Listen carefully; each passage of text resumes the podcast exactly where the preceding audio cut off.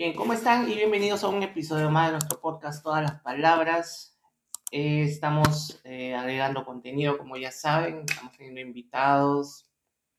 Eh, últimamente hemos tenido invitados de diferentes países y poco a poco estamos creciendo en esta comunidad y estamos trayendo un poco más de entrevistas, conversando, conversando con la gente, que nos están contando sus experiencias, conocimientos, estamos aprendiendo cada vez un poquito más. Ya saben a todos los que nos están escuchando, nuestro correo electrónico es todas las palabras p gmail.com. Ahí escríbanos, coméntenos, díganos qué les parece. Estamos viendo que estamos viendo escuchas bastante de,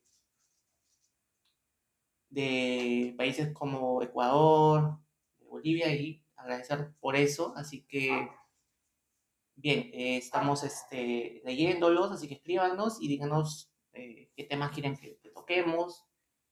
Y bueno, el día de hoy estamos con una eh, invitada especial que ya le hemos tenido en un episodio anterior. Hemos hablado, hemos conocido un poco más sus estudios, sobre su sobre sus especialidades.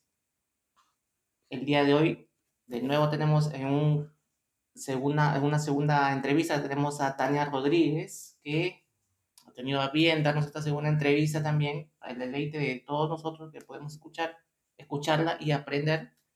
Así que estamos nuevamente con, desde Colombia, con Tania Rodríguez. ¿Cómo estás, Tania? Buenas noches. Hola, Marco. Buenas noches. No, encantada de estar eh, contigo nuevamente y, pues eh, de poder participar para que eh, todos los que quieran escuchar tu podcast eh, pues nos acompañen también.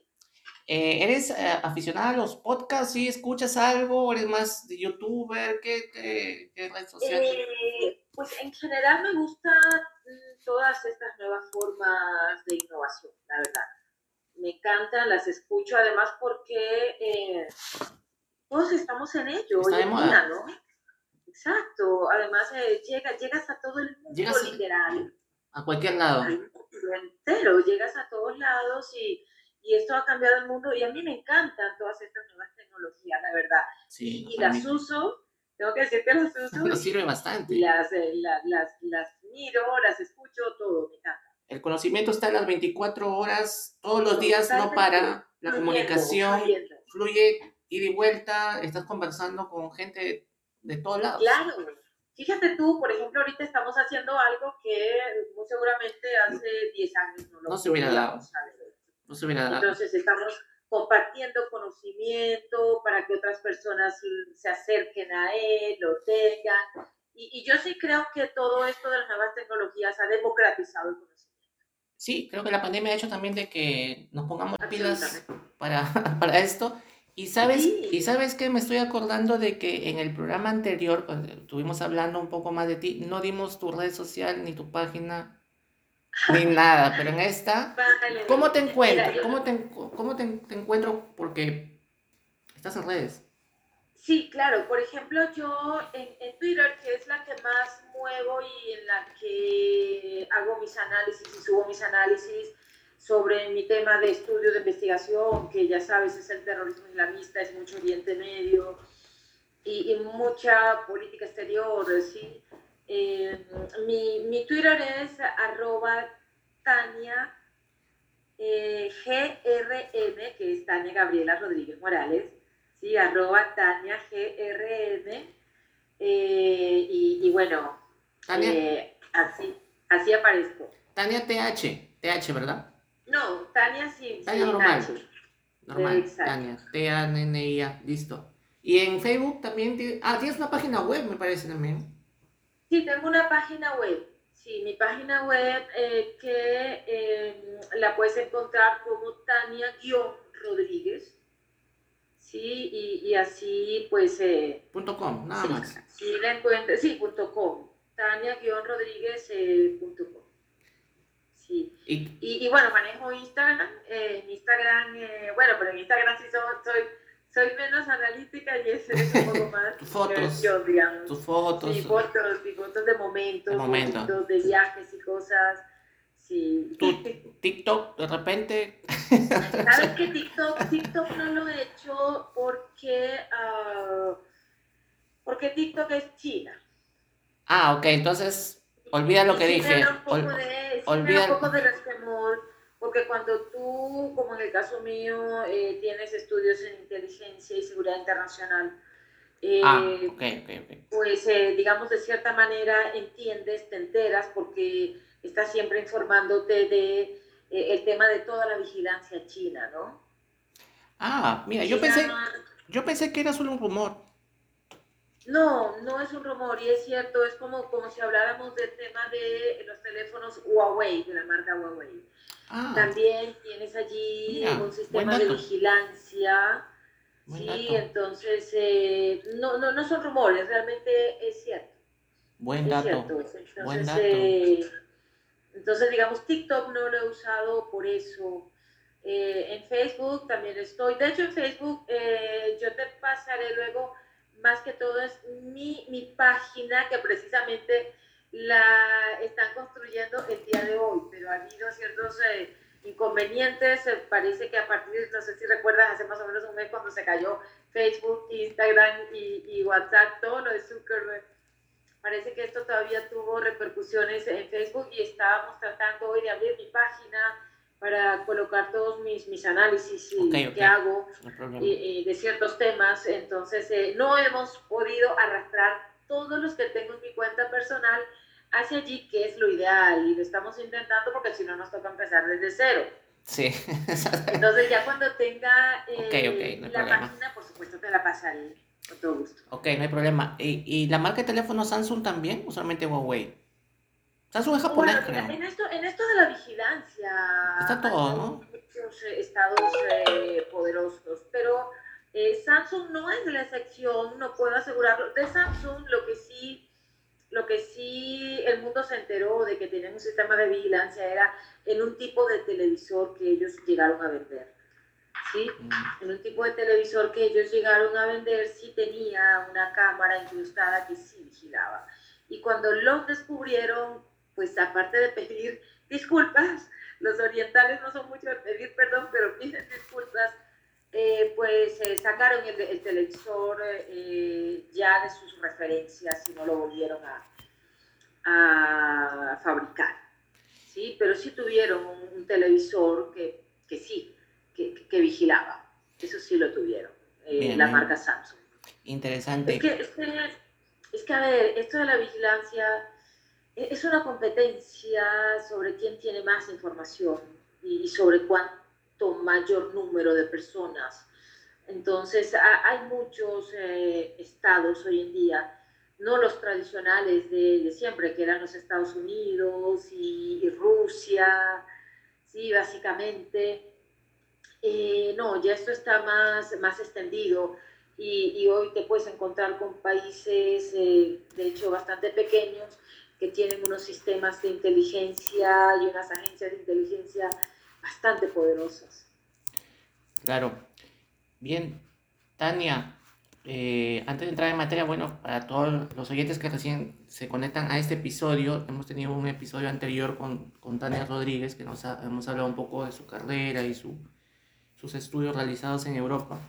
Eh, comentarles que Tania Rodríguez pues es eh, es especialista en temas de seguridad y de terrorismo internacional. ¿Está bien eso, Tania? Exacto, sí, así es. Bien, entonces, y ahí donde lo escuchan, Tania tiene todo este conocimiento y es, tan sencilla para decirlo y para estar en este podcast que es, no somos muy especialistas en nada, simplemente conversamos y hacemos, tratamos de aprender pero y nos está dando información como esta, por ejemplo, que estamos hablando de los celulares y como, como si nada, nos está soltando la información así, tan, tan sencillamente como es ella, una persona muy sencilla, y a pesar de tener tanto conocimiento y eso, y eso es así, pues, la gente que tiene mucho conocimiento, sabe, no te pone tantos límites, ni tantas trabas, ni tantas cosas para compartirla y eso es, es lo bonito de las personas que saben. Ella no podría estar acá, no podría estar dando un análisis en un programa de televisión con toda facilidad. Y como se dice acá en Perú, pues, una entrevista en un podcast, pues una pichanga para ti, pues, ¿no? Porque una pichanga es un, como un fulbito chiquito, un partidito de fútbol pequeño que acá jugamos en el barrio con los chicos, ¿no? Es algo muy fácil, ¿no? Y has tenido pues esa amabilidad y el gusto de estar compartiendo todo ese conocimiento y todo, todo su, su experiencia como profesional que es, y con todo el respeto del caso, porque a veces lanzo preguntas que a veces a veces no, no debería, porque tengo a veces, esa, somos un poco informales pero eh, Tania tiene bastante que ofrecer y es una profesional pues a carta cabal y es colombiana. Y pues este y ahora está enseñando en una universidad ¿no? de Bulgaria. Imagínense pues o sea Bulgaria pues no Europa o sea no, no cualquier cosa pues no no estamos acá pues este en nuestro Perú pues no o sea imagínense y ella tiene toda esa yo agradecido una vez más. Te agradezco de antemano, Tania, por estar en este pequeñísimo podcast, pues, que, estés acá. Es un honor. Gracias, Y, no, muchísimas gracias. Para mí, para mí es un honor, como te decía anteriormente, yo eh, no he ido a Perú, pero estoy loca por ir, no sé, por alguna razón amo mucho al Perú. Estamos cerquita. Y soy una peruana más, creo. No, ah, de verdad. Yo sé que en cualquier momento vas a comenzar a trabajar en cosas, una cosa impresionante, grande, en cualquier momento, y de repente no vamos a tener la oportunidad de, la próxima vez que te invitemos, de repente vas a decir, no, estoy ocupada, pues, tengo un trabajo, estoy trabajando para un gobierno, un tema secreto, eh, y no puedo. No, siempre, siempre. No puedo. Entonces, Para el Perú siempre estaré disponible. ok, y por eso estamos haciendo esta, esta entrevista, aprovechando la disponibilidad que tiene. Todo, con toda la muchas gracias, ¿verdad? Muchas gracias. Y disculpa la ignorancia, de repente alguna pregunta que te lance, que no, por ahí no. No, estamos, estamos para, conversar, para aprender. aprender. Todos aprendemos todos los sí, Sí, sí, sí. Y sabes un montón y estoy feliz acá de escucharte, aprendo muchísimo. Eh, bueno, el día de hoy entonces eh, había un tema que habíamos quedado a conversar que era sobre este último tema de, esa canciller alemana Angela Merkel, conocida por, por, casi, creo que más de la mitad del planeta la debe conocer, un poquito más de la mitad del planeta, ¿no? Sí, sí, Angela Merkel es, famosa. es famosa y queríamos ver ese lado, su lado famoso y su lado no famoso de ella. Eh, conocerla un poquito más, ya que tú tienes algunos, que me parece que habías hecho un, una especie de un estudio referente a ella, un poco habías analizado su política, más que nada su trabajo como, como política, y que nos cuentes un poquito, un poquito más de todo, acaba de, ¿no? Acaban de, este, ya no, ya no labora como, como, como canciller, te han hecho una despedida, ¿no? A ella. Bueno, Sí, eh, ¿qué decirte? Bueno, empecemos allí por, por, lo último. Digamos, Merkel ha hecho todo un, eh, periplo por eh, varios países de Europa para despedirse, sí, porque, digamos, la, la, la han querido despedir a lo grande, sí, por decirlo de alguna manera porque por supuesto eh, es la canciller o fue la canciller de la potencia. Sí, hemos tenido un pequeño problema. Eh, Tania, ¿me escuchas? Parece que se ha colgado un poquito la señal. Vamos a esperar un momento para que se vuelva a conectar Tania. Ya. Ok, entonces eh, te decía, eh, han querido despedir a Angela Merkel en muchos países de la Unión Europea, dado que ella pues finalmente fueron 16 años en el poder y fue pues la canciller del país más poderoso de la Unión Europea, del país que más fondos eh, aporta a ese gran fondo europeo que luego reparte el dinero, ¿no? Para los 27. Entonces, pues digamos, eh, había que despedirla eh, en casi todos los, los países, ¿no? Y, ocurrió, ocurrió, Merkel tuvo políticas eh, buenas, eh, pero también tuvo políticas malas. Merkel fue en determinado momento fantástica, por ejemplo, con las políticas económicas. Sí, pero hubo otros, otras políticas otros sectores eh, de la política interna y externa de Alemania que definitivamente eh, dejaron a Alemania en entredicho en, en cuestiones, como te digo, por ejemplo, de su negativa a participar de, los grandes, de las grandes decisiones que tenían que ver, por ejemplo, con eh, las guerras ¿sí? En, eh, en, Asia y en Oriente Medio, ¿no? Entonces, esa negativa a participar, esa negativa a, a esconder a Alemania de, esas grandes decisiones eh, mundiales. Y, esto, esto es visto como una forma de egoísmo, ¿sí? por, por el resto de, de potencias, ¿sí? esa negativa de cumplir con su obligación de pagar lo que toca eh, en la OTAN, ¿sí? que es el 2% de, del PIB de cada país, pero es el 2.5% eh, para los Estados Unidos y ahí hay una desigualdad. Y sin embargo la señora Merkel nunca quiso pagar ni siquiera el 1%, porque se niega y se negó a, repito, a participar de, esas, eh, de esos grandes procesos eh, bélicos, si se quiere, como en Irak, como en eh, Afganistán, pero también en Siria. Es decir, en estos grandes problemas globales, Angela Merkel anuló a Alemania. No quiso nunca incluir a Alemania, no quiso nunca que Alemania participara. Entonces, esto no fue una buena política exterior, esto no fue bien visto por muchos de los aliados de la OTAN. Como así que Alemania pertenece a la OTAN, pero, pero no quiere participar. ¿sí? Entonces, eh, eludió, eludió estas responsabilidades en estos grandes temas mundiales, los eludió. ¿sí? Eh, pero, sin embargo, sí aportó, hizo eh, políticas erráticas, pero, pero convencida, las llevó a cabo convencida, ¿no? De que lo estaba haciendo bien, como en el tema, por ejemplo, de eh, energías y nuevas formas de energías que hoy en día se llaman sustentables, sostenibles. Y, y, bueno, fue ambivalente en algunos momentos, Angela Merkel fue, fue ambivalente y no fue coherente. Y esto le costó a Alemania perder dinero eh, te pongo un ejemplo.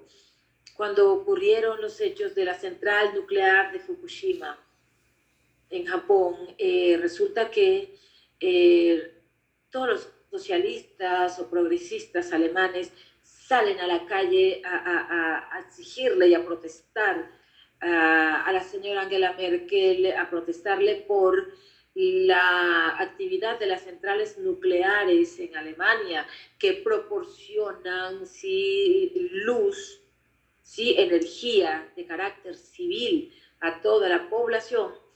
Entonces Angela Merkel hizo, eh, hizo caso de ello y, y, entonces apagó, digámoslo así, todas las centrales nucleares alemanas que producían luz y todos sabemos que la luz proveniente y la energía, no solamente la luz, la energía proveniente de eh, las centrales nucleares de carácter civil eh, es mucho más limpia y es mucho más económica que cualquier otro tipo de energía. Por eso digo, esto le costó dinero, porque entonces eh, Angela Merkel en un ataque de populismo que hace por lo ocurrido en Fukushima, apaga las centrales nucleares alemanas, para comprarle luz a Francia, luz producida en las centrales nucleares francesas.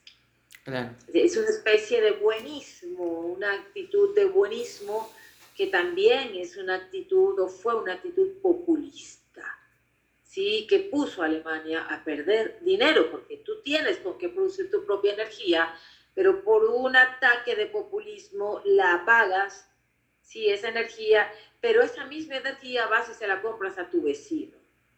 Es lo mismo. Fue un ataque de populismo. Claro, que es lo mismo. Los mini jobs también me habías hablado también un ah, poco. Ah, bueno, sí, bueno, ya si, si nos devolvemos un poco y hablamos de eh, otro de los eh, mm, temas que tienen que ver con el sector económico, nos encontramos que en esta crisis que inició en los Estados Unidos con Lehman Brothers, eh, creo que ustedes lo recuerdan, año 2007, 2008, eh, que sumió a la Unión Europea en una crisis brutal y dejó cualquier cantidad de millones de pobres en la Unión Europea. Y cuando hablo de pobres, estoy hablando de eh, empobrecer a la clase media que terminó literalmente, literalmente, porque esto yo lo vi, durmiendo en las calles, es decir, sacando los colchones que les quedaban cuando tuvieron que entregar sus casas a los bancos y dormir en colchones en la calle. Y repito, hablo de la clase media, ¿no? De toda Europa. ¿Sí?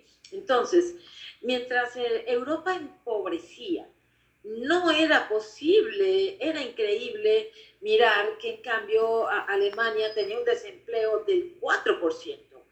El desempleo del 4%, todos los que no somos economistas, sin embargo, sabemos y hemos aprendido eh, que es la perfección. Si tú tienes un 4% de desempleo, quiere decir que tienes a toda la población con trabajando. Toda la población está trabajando, es la perfección.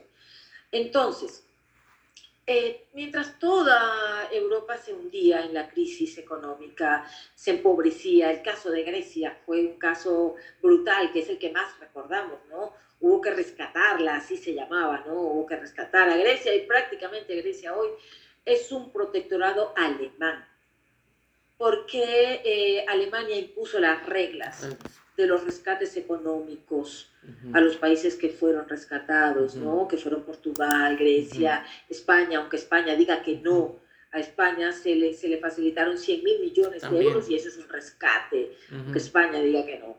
Italia también, entonces eh, Alemania ponía las condiciones porque era su dinero. ¿sí? Entonces, eh, mientras todos estos países se hundían, Alemania tenía la perfección en materia de, empleo. Y resulta que, digamos, esto se logró con un truco de Angela Merkel, que se trató, como tú bien mencionabas anteriormente, de esto que ella llamó los mini jobs o trabajos pequeños que consistieron en que eh, el Estado alemán otorgaba subvenciones o subsidios, que llamamos, de este lado del Atlántico, eh, a los jóvenes que estaban desempleados. Y eran subvenciones de 450, 460 euros, para ser más exactos, ¿sí? por hacer cualquier actividad en, en los edificios públicos o en, en los parques o en las calles, de repente limpiar un parque, eh, día de por medio, todos los días o cada dos días, y entonces eso te daba para eh, decir, eh, sí, o, para aparecer en el sistema de empleo de Alemania como alguien que tenía un, empleo, cuando realmente era una subvención lo que te estaban dando y se estaba escondiendo detrás de tu barrer un parque. ¿sí? Entonces, con esto ella logró ocultar el desempleo real que tenía Alemania. Entonces, como te digo, fue un truco que ella usó, pero que no permitió que los otros estados de la Unión utilizaran. ¿Sí? Entonces, eh, esta es otra de las sombras de Angela Merkel, los mini-jobs. Los mini-jobs fueron, repito, eh, un truco de Merkel, una, una gran mentira y todo esto, pues, eh, el resto de países de la Unión lo, lo, reprochaban, ¿no? lo reclamaban, mientras nos impones a nosotros políticas económicas ortodoxas, es decir, no va a haber gasto estatal, no lo vamos a permitir desde el Bundestag o Parlamento alemán. ¿sí? Para el resto de los países, mientras ella no permitía que los otros tuvieran mayores gastos estatales de los que ya tenían antes de la crisis, ella sí lo hizo en Alemania. Entonces, esta es una de las, de, las, de las sombras de Angela Merkel. Claro. ¿Y por qué entonces eh, consideras tú de que eh, Angela Merkel ha tenido toda esta, dentro de estos 16 años, ha tenido toda, si bien es cierto, ella, ella digamos, era la que, la que para, como dices, la que paraba la olla en, en el en una, en una casa, ¿no? Sí. Entonces, este, eh, ¿por qué tanto de parte de la prensa, de parte de los gobernantes, ha habido toda esta...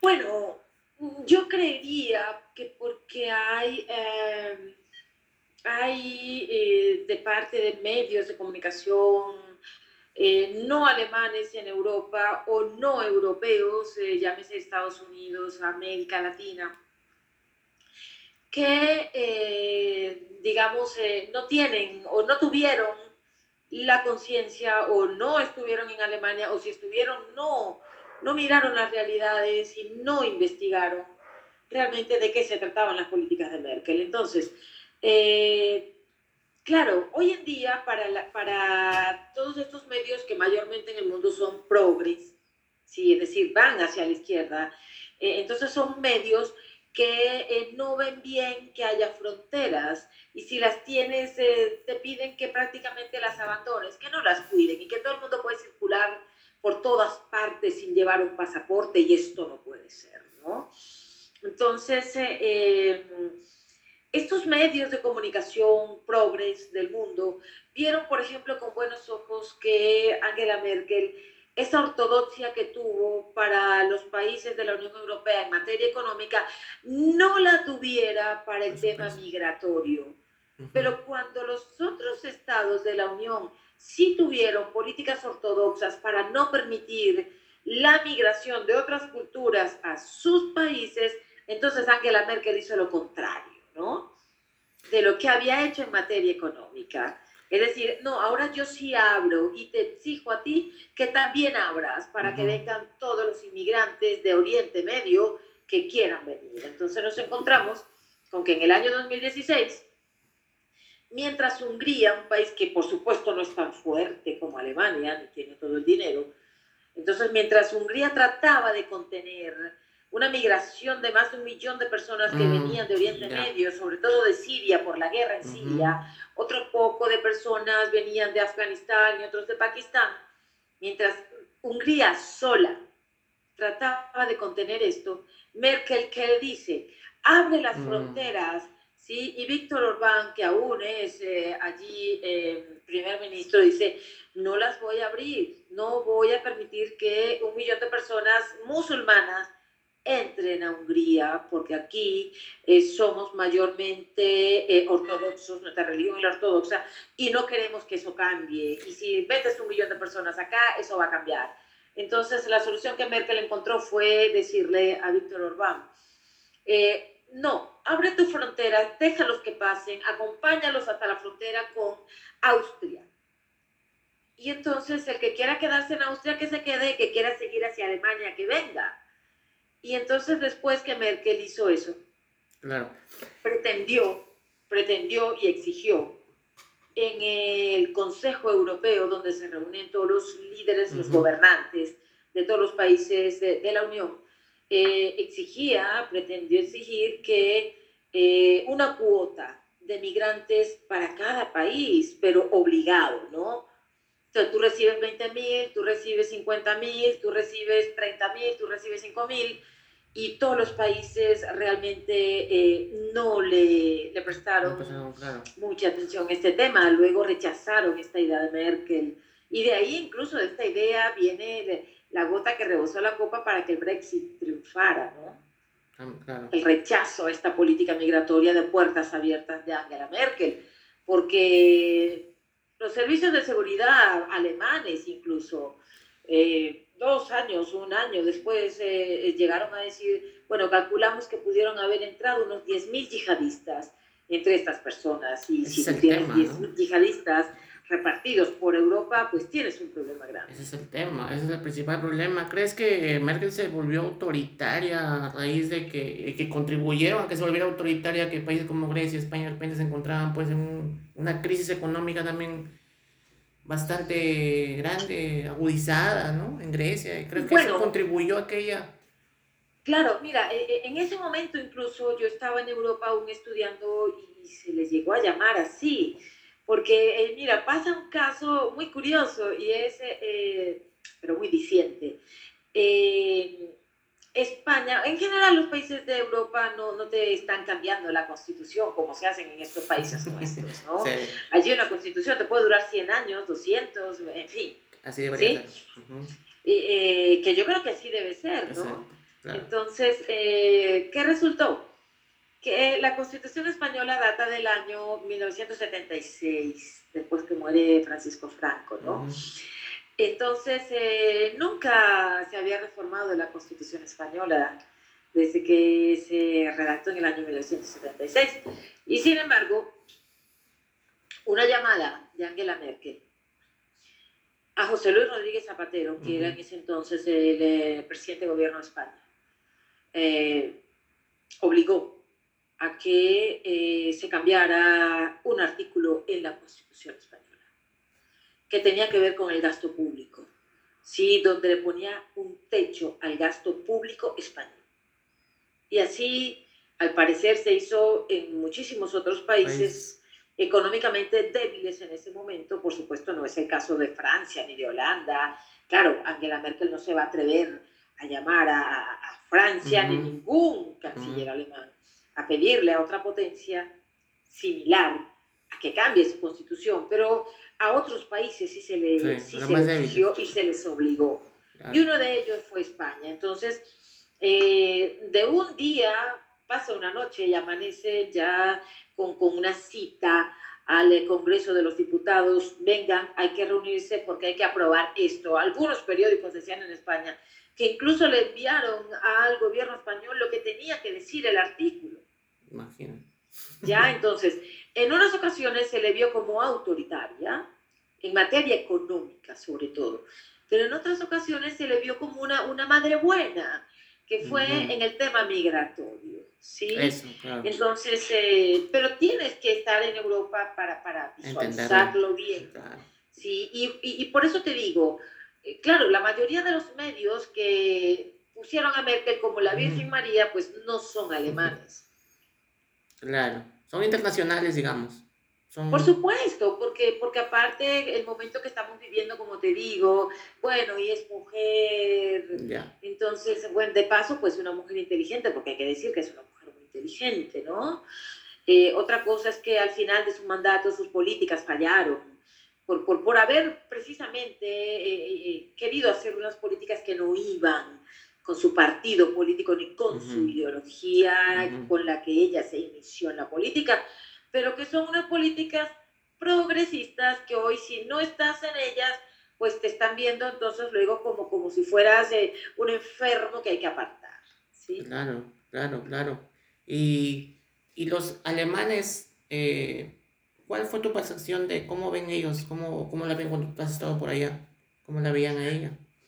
Bueno, mira, eh, decirte, al principio a Angela Merkel pues se le quiso tanto que se le llamó Mamá Merkel. ¿Por qué se le quiso tanto? ¿Por qué se le quiso? Se, le quiso mucho porque pues estaba haciendo, pues porque ella enriqueció a Alemania, porque cuando ella entra al poder encuentra una Alemania en la ruina, una Alemania postrada que venía de un gobierno socialista, sí, eh, del entonces canciller Gerhard Schröder. Entonces eh, ella es una mujer de ideología conservadora. Eh, recordemos que la, la CDU es la Unión Demócrata Cristiana eh, alemana, ¿no? Entonces, eh, ella sencillamente pone en práctica las políticas que decía en campaña que iba a poner en práctica. Y enriqueció a Alemania nuevamente, la hizo poderosa nuevamente. Entonces le decían Mamá Merkel. Confiaban en Mamá Merkel porque Mamá Merkel los cuidaba. ¿Sí? ¿En qué sentido? Los cuidaba porque había trabajo y si hay trabajo hay dinero, ¿no? Entonces eh, se, le, se le amó tanto que se le llamó Mamá Merkel. Entonces, eh, pero luego en su último mandato, que es el que yo llamo que es desastroso, o tal vez sus últimos dos mandatos, ¿sí? Eh, pero sobre todo el último, ¿no? Donde lo que Angela Merkel se encarga de aplicar son unas políticas progresistas y, el resultado, ¿cuál fue? Que eh, el candidato de su partido político pues pierde las elecciones en Alemania y pues ahora va a gobernar la izquierda en Alemania. Nuevamente. Entonces, eh, en este, este último mandato, estos últimos cuatro años de Angela Merkel, sí tuvo bastantes contradictores. ¿Sí? Y, y, sí salieron a la luz entonces en los medios, ¿sí? y, en todas partes, en las universidades, los contradictores de Merkel. Y, entonces Alemania se dio cuenta que no eran pocos los contradictores de Merkel. Claro. ¿sí? Y como te digo, mira, lo hizo tan mal que ni siquiera fue capaz de dejar a su país en el, eh, perdón, a su, partido, en el poder. Claro. Ni siquiera, así de mal lo hizo. Es decir, eh, rechazaron sus últimas políticas. ¿Ya? Claro. ¿Crees que, por, crees que, crees que el hecho, el exceso de, de años hicieron que, como pasa normalmente con los, con los buenos gobernantes, que los primeros cinco años son buenos y luego ya se convierte en un autoritarismo un poco desastroso, un poco medio... Pero, pero digamos, en el caso de Merkel yo no hablo y no hablaría de autoritarismo. Yo, yo más bien la crítica que le hago a Angela Merkel es, es que perdiste autoridad, abandonaste la autoridad. Ah, el, político conservador tiende a ser estricto, ¿no? Disciplinado, duro, ¿sí?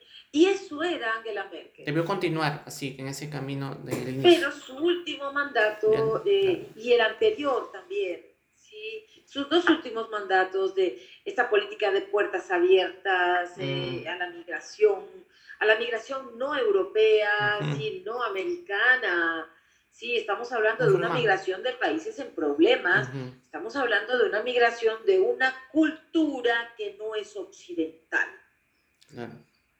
Sí, entonces, una cultura que no vamos a decir que todos son yihadistas, pero que hay un alto porcentaje. ¿sí? Entonces, eh, tienes una migración de unos países inestables en Oriente Medio, en Asia, eh, sur de Asia. Entonces, eh, no puedes eh, tener una política de puertas abiertas y que en, un fin de semana te entre un millón de personas y muchos de ellos, o un gran porcentaje de ellos, ni siquiera documentación llevaban. ¿A qué crees que se debe? No es ser humanitario, eso es ser tonto. ¿A qué, ¿A qué, crees que se debe ese giro que tiene ella en estos últimos periodos? Esa, esa, era la gran pregunta en Europa realmente. ¿A qué se debe este giro? ¿Por qué tenemos una Angela Merkel que se sube al poder eh, con un discurso duro, siendo una mujer disciplinada, sí, firme, con determinación, y termina siendo casi que una abuelita buena. Esa era la gran pregunta. te iba a preguntar por su edad, te iba a preguntar por su edad, ¿qué edad tiene la señora ahí? Porque parecería eso. Sí, lo que ocurre es que Merkel no tiene hijos.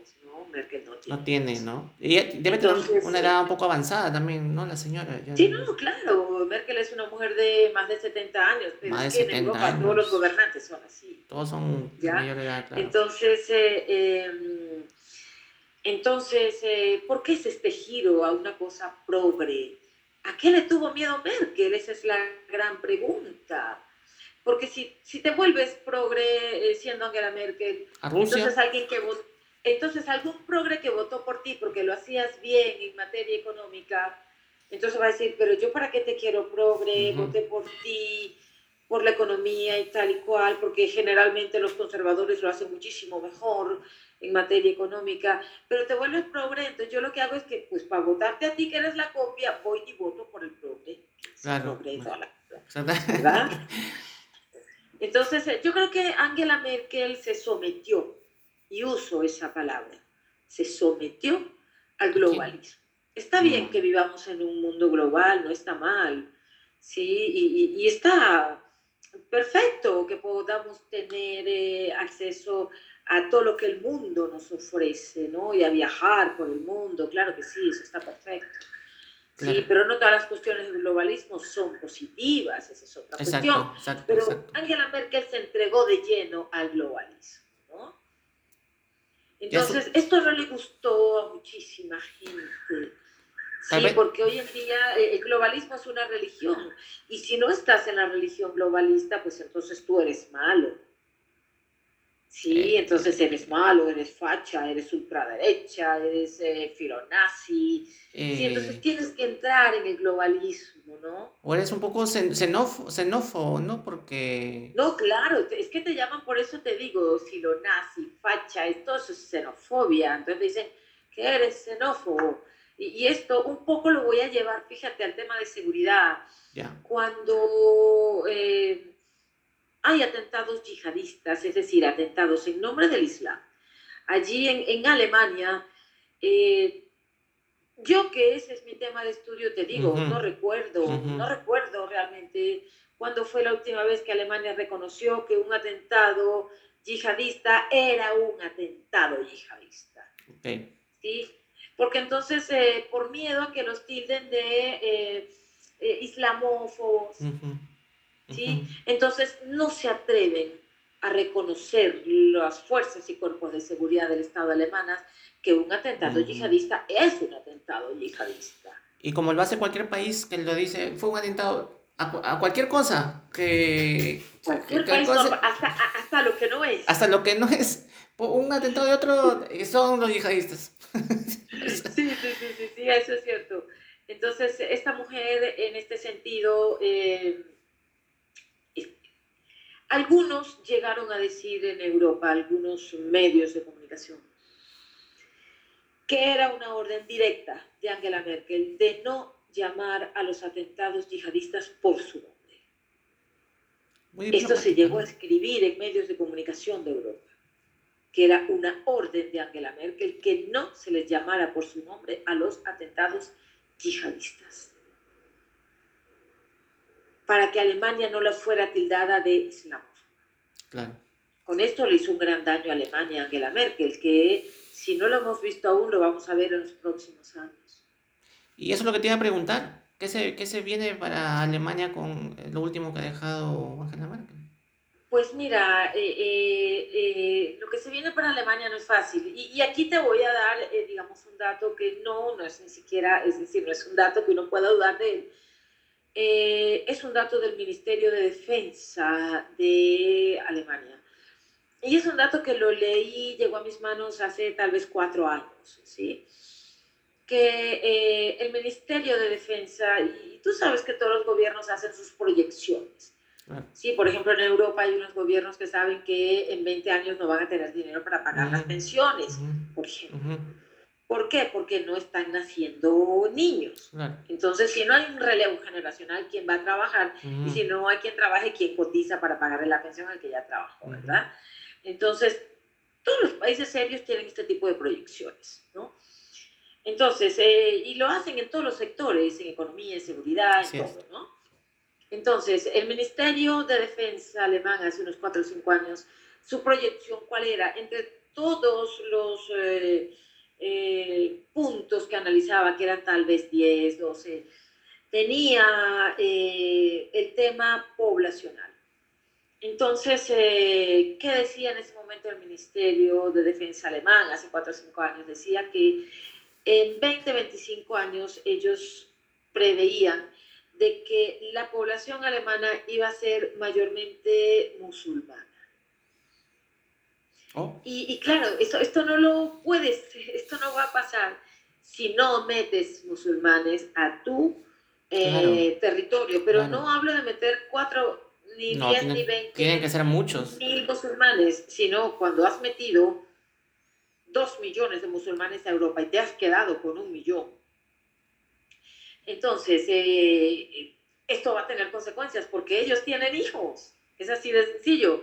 Y sobre todo porque ellos llevan sus costumbres a donde quiera van, ellos no, no permiten nunca que se les intente asimilar. Sí, no es como ese dicho que tenemos en América Latina, no sé si en Perú supongo, que uno dice, pues mira, donde fueres hace lo que vienes. Te, sí, decir, te adaptas. Te... Sí, te adaptas, exacto, que nosotros le llamamos te adaptas, a ellos no. te asimilas. Te asimilas claro. Estas personas encima no es que no se quieran adaptar, sino que quieren imponer sus costumbres. Entonces, estamos viendo una Alemania hoy en día, hoy en día, con unas mujeres, un porcentaje de mujeres alto que no trabajan porque sus maridos no se los permiten. ¿Por qué? Porque son de religión musulmana.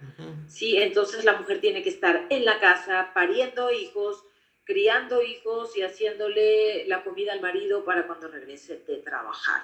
Estamos hablando de mujeres que vinieron de Siria, mujeres que llegaron de eh, Pakistán o de Afganistán, Sí, eh, hace eh, pues cinco años, en el año 2016, cuando esa migración masiva que hubo en un fin de semana o, en un fin de, semana. Entonces, estas eh, mujeres se les exige que tengan por su religión los maridos y ellas, pues también, ellas practican su religión, ¿no? Entonces, son unas mujeres que tienen cinco hijos, seis hijos. Entonces, todo lo que pueden eh, son generaciones que vienen y vienen y vienen y por supuesto como, como tenía en ese momento proyectado el Ministerio de Defensa alemán, eh, en 20, 25 años van a tener una población mayormente musulmana. Entonces, imagínate. ¿Esto a, quién se le debe? Pues a Angela Merkel. Es obra y gracia de Angela Merkel. Exacto, es que los resultados de Merkel no los estamos viendo todos ahora. Exacto. Los resultados de las políticas de Angela Merkel, como la política migratoria de puertas abiertas eh, a, ciudadanos de países de eh, Oriente Medio, estos resultados los vamos a ver en 10, 15 años. 10, 15 años, claro.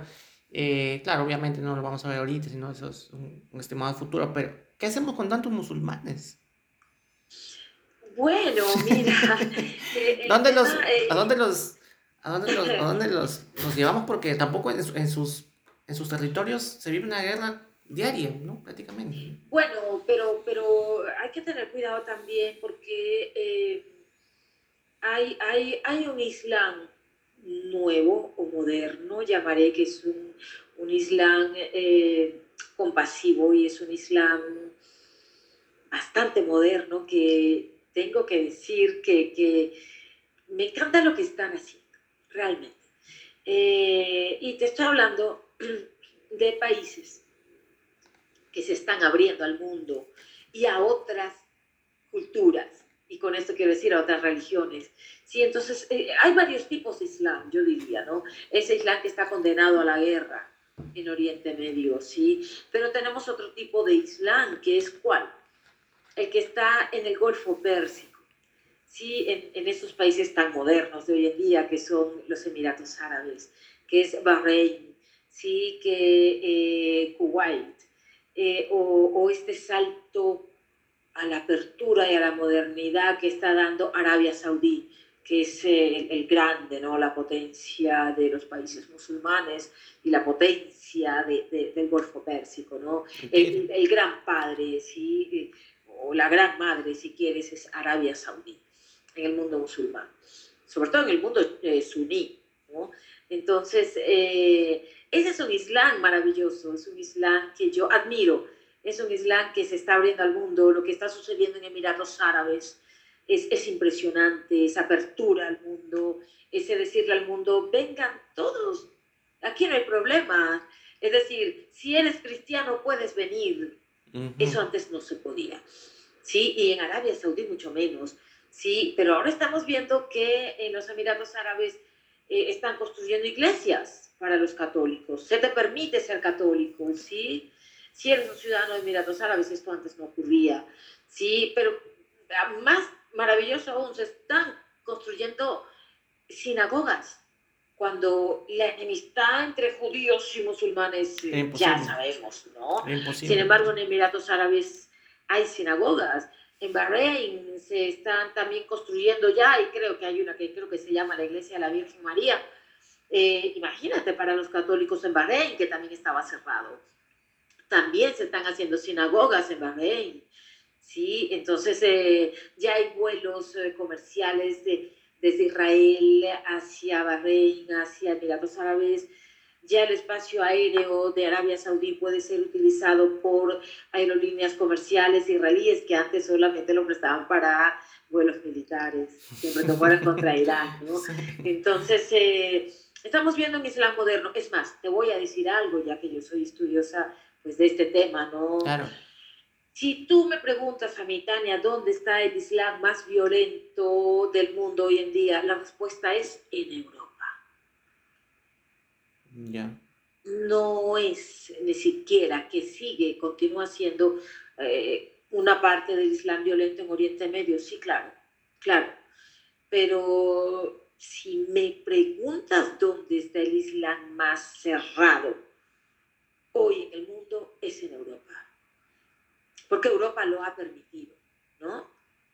Europa ha permitido que en sus ciudades se practique una cosa que no se practica incluso en algunos países del Golfo Pérsico ya, que se llama la policía de la moral.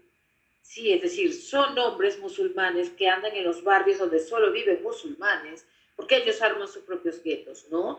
Entonces, que están vigilantes de que a las seis de la tarde no haya una mujer en la calle, por ejemplo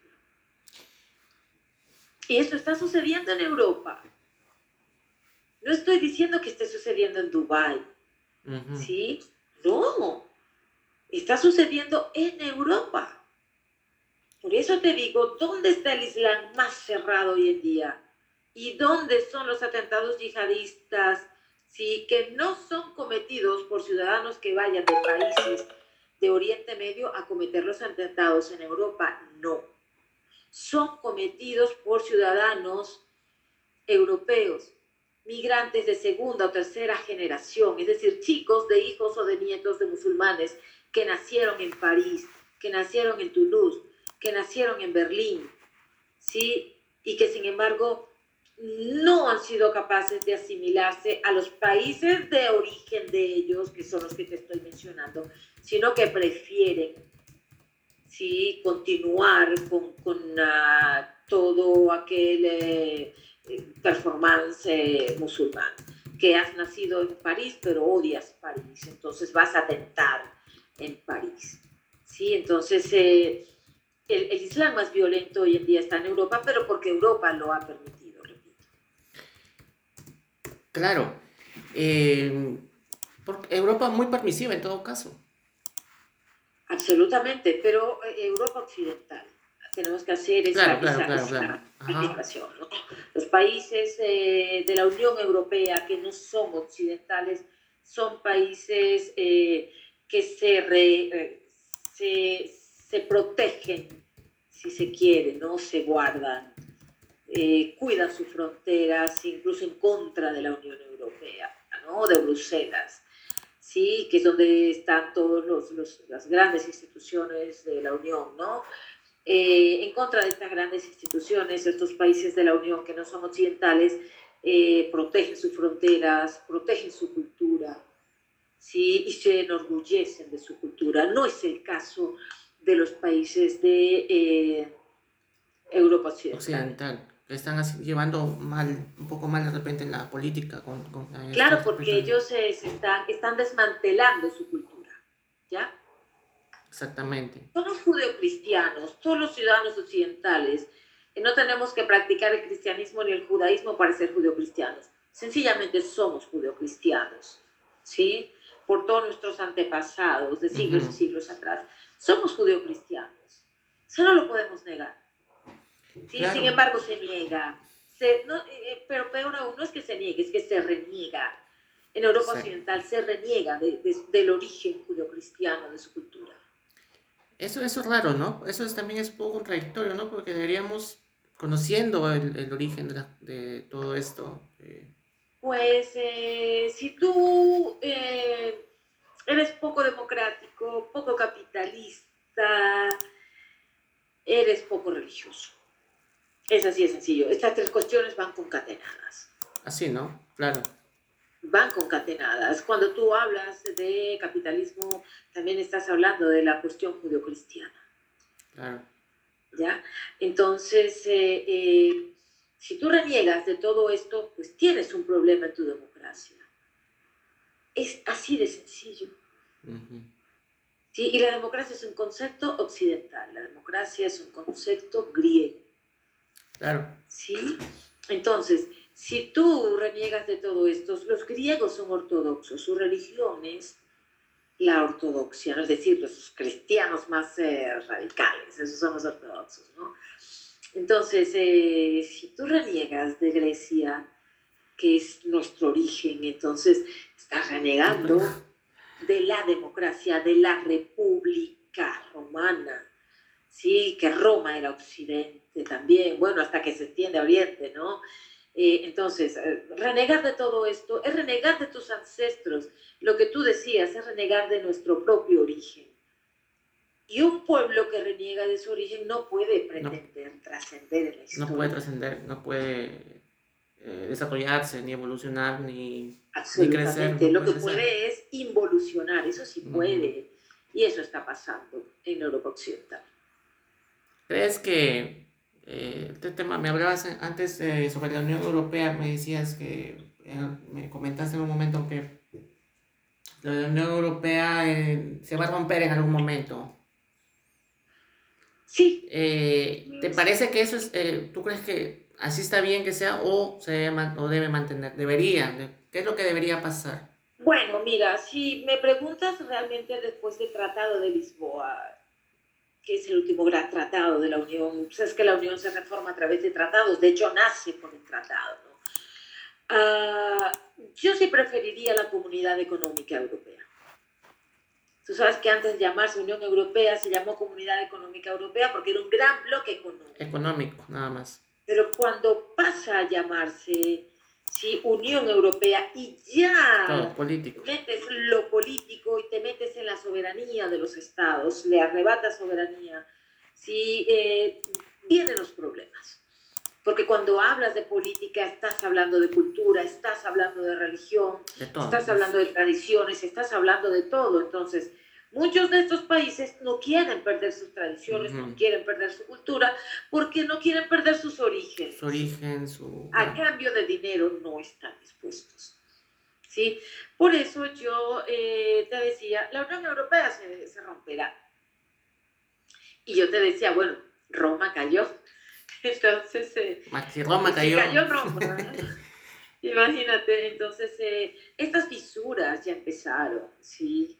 Y, y, y, ahora ya no digo solamente que se haya ido el Reino Unido, sino que estas fisuras por cuestiones de cultura, costumbres, seguridad, sí eh, están, ya están eh, solidificándose en países de Europa del Este, que chocan contra los mandatos de las instituciones en Bruselas.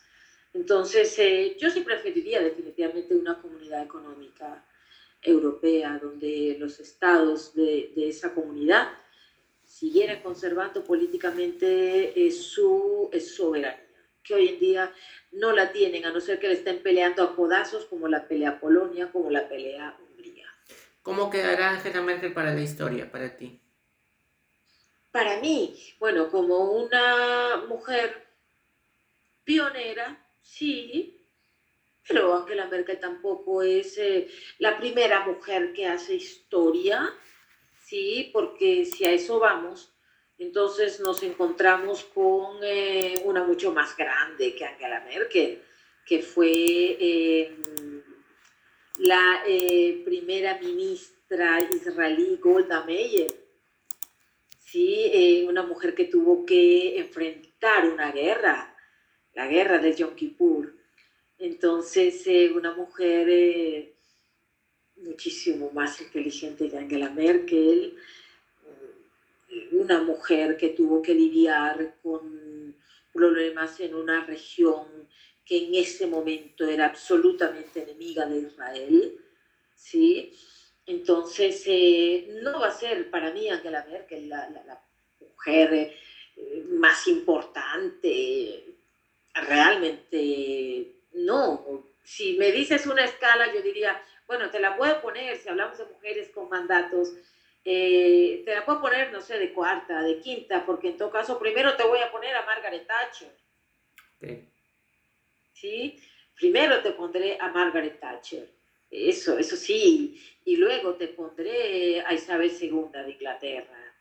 ¿sí? O te pongo a Golda Meir y luego a Isabel II y por allá de cuarta te pongo a Angela Merkel. ¿Sí? Angela Merkel le huyó a los compromisos eh, de seguridad y defensa de la Unión Europea y globales. Y eso realmente para mí es el gran, eh, la gran tarea que Merkel dejó de hacer y, yo estudio estos temas y, la seguridad de la Unión Europea eh, es frágil, es frágil. ¿sí? Y la seguridad alemana es frágil. ¿Sí? En esto tengo que decir que me gustan mucho más los franceses. Porque en Francia, gobierne quien gobierne, hay una disciplina en el ejército y el apoyo a las fuerzas y cuerpos de seguridad del Estado es incólume. Como en España. España en este momento gobierna el Partido Socialista con el Partido Comunista. Y es un gobierno desastroso desastroso. Es lo peor que le ha pasado a España en su democracia, el gobierno que tienen ahora. ¿Sí? Sin embargo, el trabajo de perseguir el terrorismo en suelo español, con eso no se mete ningún gobierno. Y es que es una tarea... Eso, es sagrado, eso es una tarea que hay que cumplir. Hay que cumplir, ¿Sí? Pero no es el mismo eh, trabajo de Alemania. No, realmente no. Y bueno, y los, el tiempo dirá en todo caso cuánto, en cuánto se equivocó eh, Angela Merkel, que por un lado, como decías, ha hecho un buen trabajo en los primeros años, pero luego el tiempo eh, dirá cuánto dejó de hacer. O cuánto fue de permisiva, por ejemplo, cuando yo te digo, esto lo veremos en 10, 15 años, tal vez, cuando empecemos a ver atentados yihadistas en suelo alemán de forma seguida porque esto va a ocurrir. bueno, está ocurriendo, ¿no? Cuando yo te hablo eh, de cantidad de yihadistas nacidos allí que vienen haciendo atentados eh, en Francia, por ejemplo, desde el año 2007, por ejemplo, que fue el atentado en la ciudad de Toulouse contra una escuela eh, judía. ¿Sí? Era un chico de 20, 21 años nacido allí. Sí, pero un, chico que nunca eh, eh, se adaptó, habiendo nacido allí y toda su vida allí, de origen marroquí, no habiendo ido nunca a Marruecos. Sin embargo, odiaba a Francia, odiaba a los judíos franceses y por eso mató siete niños y otros profesores en la escuela judía en Toulouse eh, en ese momento. Esto, esto va a ocurrir cuando los alemanes intenten meter en cintura de cierta manera a, es decir, traer a sus costumbres a estas personas y ellos no se dejen, ¿no? Y claro, y, sí, y cómo, y tú que sabes, es parte del tema de seguridad, cómo diferenciar, ¿no? A la gente que, pues como decías, todos los musulmanes no son terroristas, cómo hacer esa diferenciación. Y también, es difícil es difícil y, y, también ver cómo no solamente el terrorismo viene de los musulmanes, porque hay otra forma de terrorismo también, como ejemplo en Estados Unidos, ahorita me venía a la cabeza, eh, sale un chico, me hablabas de un chico de 20 años, y en Estados Unidos también un chico de secundaria agarra un arma y mata a todo su salón, y te digo, imagínate, o sea... Claro, es que, es que este... Eh, hay diversas formas de, de terrorismo, ¿no? Exacto. Entonces, eh, pero, pero fíjate, incluso en Estados Unidos, de hecho, esto no es denominado terrorismo, ¿no? Lo, que ocurre casi siempre en las escuelas, ¿no? Un chico va y mata a todos, ¿no? Eh, ni siquiera es visto como terrorismo. Pero eh, si tú te acuerdas, en el año 95, cuando Timothy McVeigh derriba, es, es, un extremista cristiano, derriba el edificio del el gobierno de Oklahoma, entonces, eh, pues Timothy McVeigh sí pertenecía a una secta, ¿sí? Entonces eso, eso hacía que la pertenencia a un grupo es lo que hace que seas terrorista, ¿no? Yo no estoy de acuerdo con esto, realmente, muchos, la mayoría están de acuerdo con esto, que para ser, eh, eh, perdón, bueno, yihadista o terrorista, si es en nuestros países, necesitas pertenecer a un grupo. No, yo creo que no es así pero digamos, eh, mayormente así lo manejan los estados, ¿no? Eh, pero bueno, eh, va a haber problemas en el futuro alemán, claro, va a haber problemas, porque además todos los alemanes no estuvieron de acuerdo con esta política de puertas abiertas de Merkel. En Alemania, de hecho, te puedo decir, Alemania es un país conservador. Claro. Claro. Y si el candidato del partido de Merkel no ganó las elecciones hace un mes, no es porque haya mayoría de izquierdas allí, porque hubo más votos de izquierda, no. Es porque los conservadores dejaron de votar al partido de Merkel por culpa de Merkel. Fue un antivoto, mejor dicho. Un anti-Merkel. Exactamente. Eso fue lo que hubo allí. No todos los lo ven así, pero fue eso lo que hubo allí. Claro, ya por un tema político, un tema de, ideología. De, insatisfacción con las políticas que estaba, que estaba realizando que no correspondían a lo que es su partido político, no correspondían a ello. Y ahora el partido, ese partido de Angela Merkel, al que Angela Merkel pertenece, ¿cómo me contabas cómo había quedado, creo, algo de segundo, tercero en las, en las últimas eh, pues eh, quedaron, el partido quedó de segundo, lo que ocurre es que son sistemas parlamentarios, ¿no? No son como los nuestros, que gana y que más votos tenga, no, no, no gana, es decir, gobierna, perdón, gobierna. el que haga la coalición en el, en el Parlamento, pero es que en este caso ni siquiera quedaron de primeros, porque el que quedó de primero el Partido Socialista Y te digo algo, es que las encuestas de hace un año, el Partido Socialista Alemán estaba de cuarto o de tercero, es decir, una cosa, y de repente se dispara. Y esto, repito, tiene que ver con las políticas de Angela Merkel. Claro. Y para terminar, porque estamos ya con el tiempo que se sobrepasa, ¿Angela Merkel se volvió socialista o se volvió merkelista? Pues allí dicen que se volvió socialista. Pero, pero si me preguntas a mí, yo creo que Angela Merkel fue egoísta en sus, eh, tal vez en su último año de mandato, fue egoísta porque no pensó en el partido. Angela Merkel eh, pensó, eh, no sé si fue que pensó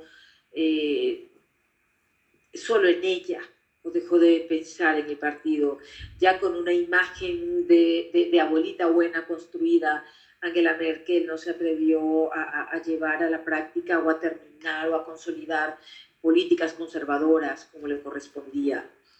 Entonces, eh, además, esa cercanía con Barack Obama, siendo que Barack Obama era un socialista. Sí, porque eh, quien lleva el socialismo en los Estados Unidos es Barack Obama, ¿no? Sí. Entonces, esta cercanía con Barack Obama a Merkel le hizo daño.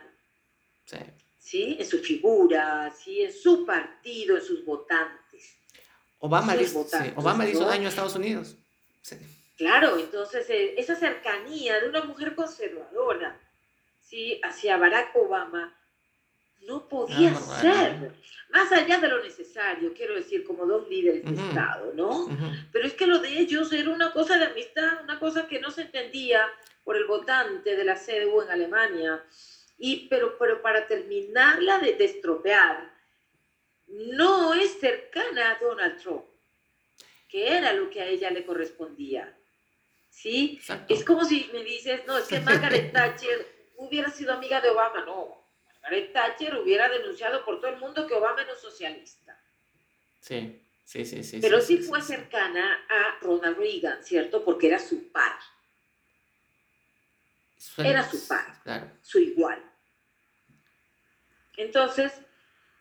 Y suele pasar... Merkel, eh, Merkel lo que hizo, encima Merkel se aleja de, Trump. Se aleja de Trump, exacto. Y entonces, además, porque antes de terminar quisiera decir algo que se me escapaba, es que, es que Donald Trump hace pública la hipocresía alemana y la hipocresía de Angela Merkel, sobre todo. ¿En qué sentido? Cuando hablamos de energía, ¿no? Entonces, eh, eh, resulta que Angela Merkel eh, logra llevar un tubo que va directo desde Rusia a Alemania. Sí, es que la mejor socia de Vladimir Putin es Angela Merkel. Eso te iba a decir también. Sí, por cuestiones de, de, de, de la, la, necesidad del gas ruso. ¿no? Entonces, mientras para toda la Unión Europea Putin es un, es un eh, dictador, para Alemania no. Y para Merkel no, cuando Merkel andaba por allí denunciando dictadores. Entonces, eh, claro, Donald Trump dice, pero explícame algo. Nosotros los estadounidenses, ¿de quién es que te vamos a defender, Alemania? ¿De Rusia? Pero si tú eres la mejor amiga de Rusia, pues... Claro.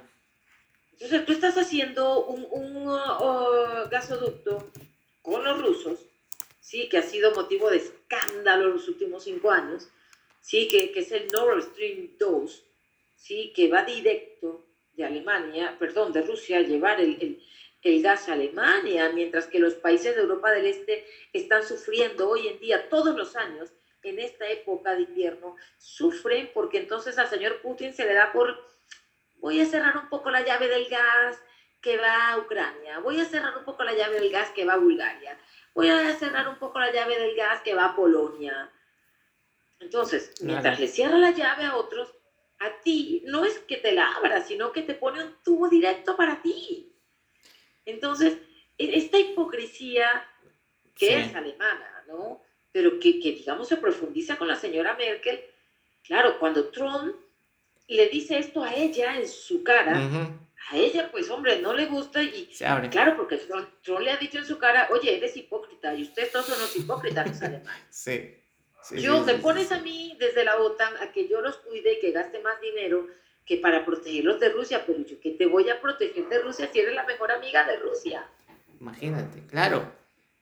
nunca hemos escuchado a Angela Merkel denunciando los abusos de Putin. No. Yo personalmente Exacto, nunca he escuchado. Exactamente. Y como dices tú, bien amiga de Vladimir Putin, se, se, se, socializó, no sé. Y bien es que tú los podías encontrar incluso, y esto es un dato casi de farándula, tú los podías encontrar coincidiendo en bodas de amigos de otros países. ¿Sí? Se burocratizó. Entonces, eh, eh, no, es que, es que le tocaba, porque es que dependen energéticamente de Rusia los alemanes. Pero no necesariamente habría que compartir tanto, ¿no? Pues mira, es que te estoy diciendo que el canciller anterior a Merkel, Gerhard Schröder, el socialista, cuando sale del poder, es decir, cuando Merkel entra a la Cancillería, al día siguiente él es nombrado presidente de Gazprom. Gazprom es el gigante ruso, ¿cierto? Del gas. Y a día de hoy el señor Gerhard Schröder todavía es el presidente de Gazprom. Entonces estamos hablando de que es una hipocresía alemana, ¿no? Claro. Seas socialista o seas conservador. Lo que ocurre es que el mundo no se lo esperaba de Merkel porque Merkel se supone que era perfecta. Pues la señora Merkel no es perfecta. No es perfecta. Y también practica la hipocresía alemana. Y con razón, y justo te iba a decir, Putin le ha hecho una despedida, pero tremenda, ¿no? prácticamente se ha rendido entre, entre ellas, se, le ha puesto no sé qué cosa. Es su amiga. Un desfile, creo que le ha hecho. Es que es su amiga. Es su pata, no puede su brother. Sí. No puede negársela a Putin, porque si se le niega a Putin, entonces eh, no tenemos gas. Hay problemas. Claro, pero, claro. pero como tú dices, no es necesario ser tan simpatizante de algo cuando simplemente son temas económicos, de negocios, de negocios, Y yo sencillamente te compro algo, tú me lo vendes y punto. Para eso no tengo que ser tu amiga. Exactamente, es, son temas eh, de Estado. Exacto. Son temas de Estado. Y mira, nos has traído el día de hoy en esta entrevista, Tania, esta, esta sinopsis, esta, esta sinopsis, una radiografía, como tú me, lo escribiste la vez pasada, de, de, una personalidad importante, alguien que ha estado eh, al mando de este país, de Alemania, durante tantos años, y que, bueno, ya terminó, ahora queda esperar nada más cuáles serán los, los resultados futuros, ¿no? Y, y, nos has traído datos que no teníamos, que no llegan para acá muchas veces, que la gente no lee, pues no llegan, pues, pues o a veces uno está en otra cosa, ¿no? Pero mira, datos importantes para conocer, saber y que es importante estar indagando siempre, ¿no? Eh, claro. Conocer la biografía de, estos personajes este, políticos eh, siempre, en todo momento, agradecerte, Tania, ya no tengo palabras de agradecimiento porque nos has, ilustrado con, con, este tema el día de hoy. Este, te comprometo para ver el tema que, habíamos, que habíamos quedado, para hacerlo, para así deshilacharlo de a poquito desde sus orígenes, de sus, de sus inicios hasta la actualidad. Entonces, este, quedamos para, para eso, a ver si lo hacemos en, en los próximos días. Agradecerte, Tania, ya es un poquito tarde también. Agradecerte mucho. Si quieres decirnos algo, algunas palabras que quieras decir, cómo te has sentido en la entrevista, cómo, cómo has estado. No, pues eh, no, muy agradecida. Para mí, eh, te repito, es un honor. Es un honor realmente que los peruanos puedan escucharme. Es, es un honor para mí. Eh, ha sido bastante interesante eh, poder eh, comunicar el conocimiento para ustedes y con ustedes. Sí, y, siempre voy a estar. Yo soy una persona que eh, le gusta comunicar y transmitir el conocimiento y siempre voy a estar a, tu disposición, Marco. Y, nada, para mí ha sido increíble y, que las personas que nos lleguen a escuchar sepan que amo el Perú. No sé por qué, pero amo el Perú y me encanta amarlo. bueno, nosotros queremos a los colombianos y sus novelas y todas sus, sus, personas que son tan alegres y tan, tan buena onda, siempre tan colaboradores y tan estudiosos también. Colombia es un país muy con gente muy educada, muy, de repente más que en el Perú inclusive. Pero conozco muchos colombianos que sí, sí, sí, sí, siempre están estudiando, avanzando, y eso es muy bueno para toda América Latina porque de alguna manera seguimos avanzando, seguimos analizando. Somos el mismo pueblo, sí. Y somos el mismo pueblo y estamos ahí hermanados por nuestra historia también. Claro que sí, por supuesto que sí. Bueno, Tania, muchísimas gracias y quedamos para una siguiente oportunidad de todas maneras y agradecerte. Muchísimas gracias para allá, para Colombia, para la familia. Un fuerte abrazo. Bueno, gracias a ti, Marco. Muchas gracias. Gracias, Tania. Nos comunicamos. Bien, ella fue nuestra invitada el día de hoy. Eh, Tania Rodríguez de Colombia. Eh, hemos hablado del tema del día de hoy, ha sido sobre este personaje político. Angela Merkel nos ha permitido conocer un poco más de, de esta persona, de este político importante. Y bueno, conmigo será hasta una próxima oportunidad, una próxima entrevista. Ya saben, escribamos al correo electrónico todas las palabras perro gmail.com y nos vemos en una, un próximo episodio. Muchas gracias con todos.